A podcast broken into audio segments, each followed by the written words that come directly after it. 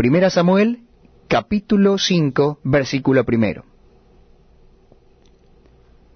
Cuando los filisteos capturaron el arca de Dios, la llevaron desde Ebenezer a Asdod.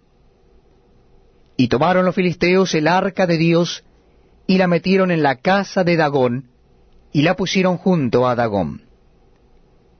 Y cuando el siguiente día los de Asdod se levantaron de mañana, he aquí Dagón postrado en tierra delante del arca de Jehová, y tomaron a Dagón y lo volvieron a su lugar. Y volviéndose a levantar de mañana al siguiente día, he aquí que Dagón había caído postrado en tierra delante del arca de Jehová.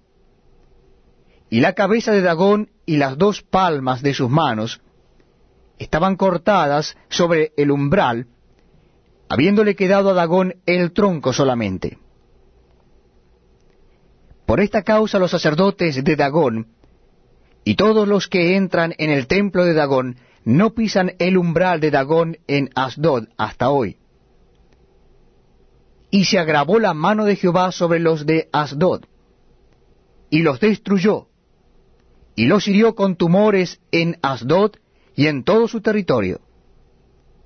Y viendo esto, los de Asdod dijeron, No quede con nosotros el arca del Dios de Israel, porque su mano es dura sobre nosotros y sobre nuestro Dios Dagón.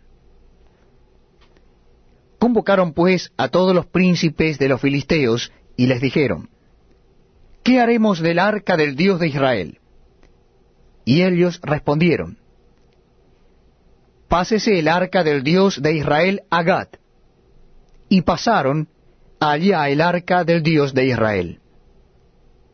Y aconteció que cuando la habían pasado, la mano de Jehová estuvo contra la ciudad con gran quebrantamiento, y afligió a los hombres de aquella ciudad desde el chico hasta el grande, y se llenaron de tumores.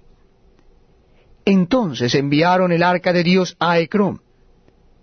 Y cuando el arca de Dios vino a Ecrón, los ecronitas dieron voces diciendo, Han pasado a nosotros el arca del Dios de Israel para matarnos a nosotros y a nuestro pueblo.